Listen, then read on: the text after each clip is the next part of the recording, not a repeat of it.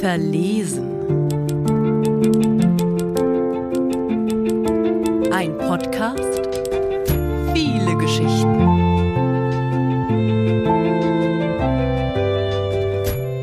Die Frau im roten Mantel.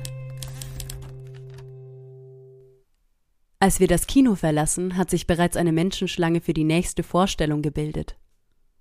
Es ist kälter, als ich erwartet habe. Durchdringende Kälte. Die Menschen sind dick in ihre schwarzen Wintermäntel verpackt. Zwischen Michael und mir steht die ewige Übernachtungsfrage. Du kommst mit zu mir, ja? Ich werde heute auf jeden Fall bei mir schlafen, sagt er. Vor meinem inneren Auge läuft der Kinofilm immer noch. Der Junge steht mit geschlossenen Augen im Schnee. Er lauscht der Musik aus seinem iPod. Die ersten Schneeflocken fallen, sie streifen sein Gesicht. Die Leichtigkeit, die ihn umgibt, ist fast greifbar. Ich hab Hunger. Lass uns zu Curry 36 gehen, die haben dort die besten Pommes. Wisst ihr auch was? Die Stimme meines Freundes holt mich zurück. Der beliebte Imbissstand am Mehringdamm liegt an einem Knotenpunkt Berlins. Die U-Bahnen von Süd nach Nord und West nach Ost kreuzen sich. Der Stand ist von einer Menschentraube umgeben. Die Leute halten sich an ihren Bierflaschen fest und stehen in kleinen Gruppen zusammen, um sich zu wärmen. Ich war noch nie dort, denn normalerweise meide ich Menschenmassen. Es macht mich unruhig, wenn ich auf engstem Raum mit Leuten stehe, die nicht um meinetwillen mit mir zusammen sind, sondern weil sie es aus Platzgründen müssen. Ich bin froh, als Michael vorschlägt, sich um das Essen zu kümmern. Alle Städtische sind besetzt. Auf den blanken Tischplatten spiegeln sich die Gesichter. Das Licht ist kalt und grell. Jemand hustet. Geld wechselt die Hände. Es riecht nach heißem Fett. An der Ladenscheibe klebt ein Zettel Versierte Verkäuferin gesucht. Die junge Frau hinter der Theke wendet mit geübten Handgriffen die Curry und Bratwürste. Sie muss schnell sein, für freundliche Worte hat sie keine Zeit. In der Ecke vor der durchsichtigen Plastikwand mit dem roten Curry 36 Zeichen wird ein Tisch frei. Schnell habe ich uns einen Platz gesichert. Während ich auf Michael warte, fällt mir eine Frau auf. Sie trägt einen roten Mantel. Ihr Haar leuchtet im selben Ton. Ihre Stiefel laufen spitz zu. Ein Paradiesvogel unter schwarzen Krähen. Die Frau hat keinen Pappteller. Sie steht einfach nur so am Rand des Imbissstands und beobachtet die Leute. Plötzlich fängt sie meinen Blick auf. Sie sieht mich direkt an. Ich fühle mich ertappt und unterbreche den Blickkontakt.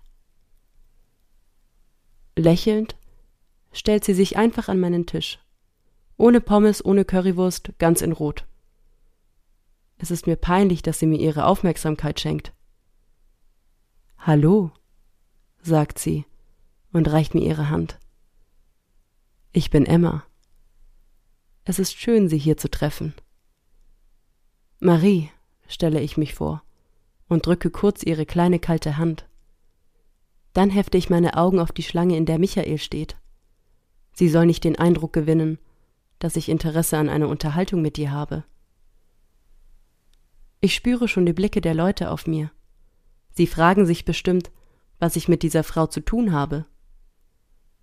Doch als ich mich umsehe, beschäftigen sich die Leute nur mit sich selbst. Wissen Sie, ich war noch nie hier. Obwohl ich schon seit 13 Jahren gleich um die Ecke lebe. Heinz, mein Mann, war oft bei Curry 36, um sein Bier zu trinken. Sind Sie gern hier? fragt sie unvermittelt. Mein Freund hat Hunger, muss ich zugeben.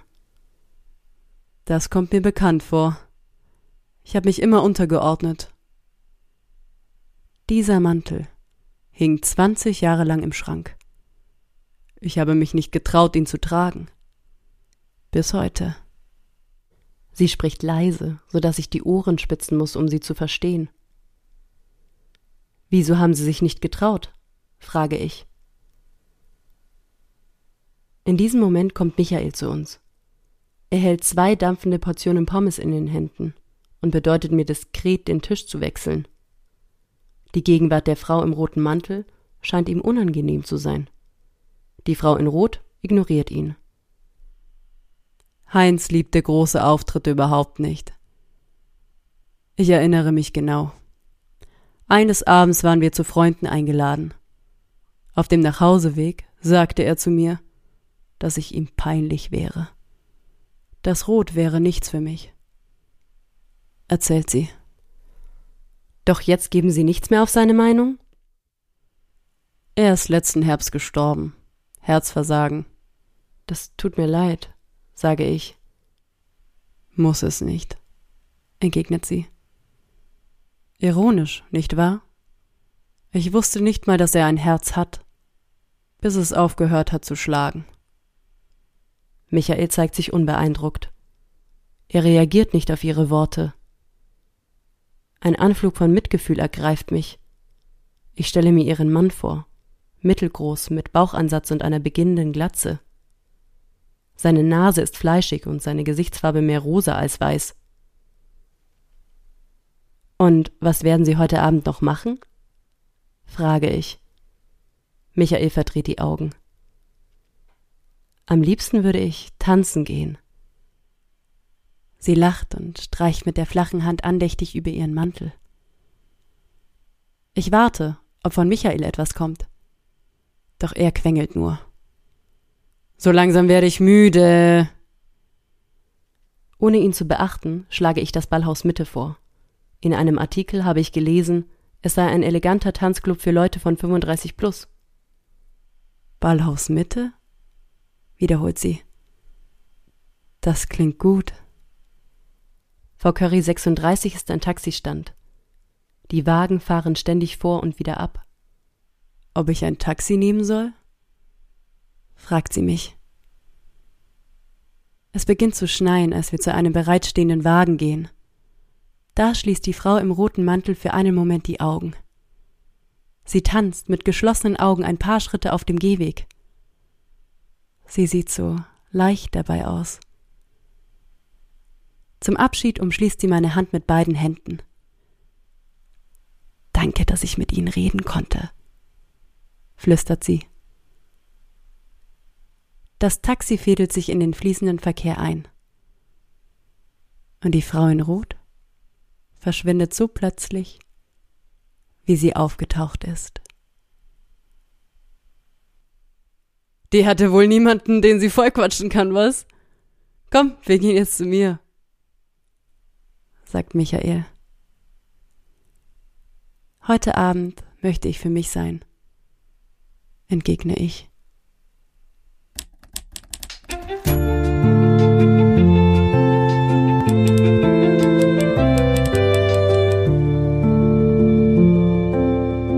Das war Verlesen mit einer Geschichte von Anne Mona Hilliges, gelesen von Sandra Julia Reils.